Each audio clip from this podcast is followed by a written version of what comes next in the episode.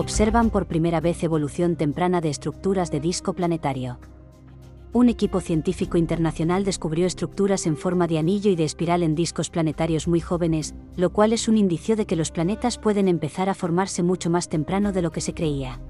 Los resultados de la investigación se presentaron hoy en la reunión número 243 de la Sociedad Astronómica Estadounidense.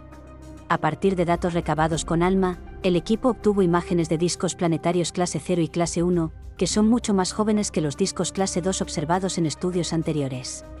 Los discos clase 2 tienen anillos y surcos que delatan la presencia de planetas en plena formación. Las primeras observaciones de discos protoplanetarios jóvenes con ALMA revelaron hermosos anillos y surcos, donde posiblemente se estén formando planetas. Comenta Chen Hanxie, doctorando de la Universidad de Yale. Yo me preguntaba cuándo habían empezado a aparecer estos anillos y surcos en los discos. Agrega. El nuevo estudio demuestra que las estructuras empiezan a formarse cuando los discos tienen cerca de 300.000 años de edad, es decir, extremadamente rápido. Los discos jóvenes pueden tener varios anillos y estructuras en espiral o bien terminar formando un anillo con una cavidad central. Estas observaciones ponen en tela de juicio lo que sabemos sobre la formación de los planetas, principalmente de grandes planetas similares a Júpiter.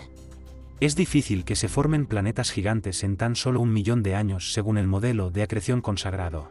Explica Chen Hanxie. Mediante nuevos estudios, se podrá determinar con precisión cuándo aparece la subestructura del disco y qué relación guarda con la formación planetaria temprana.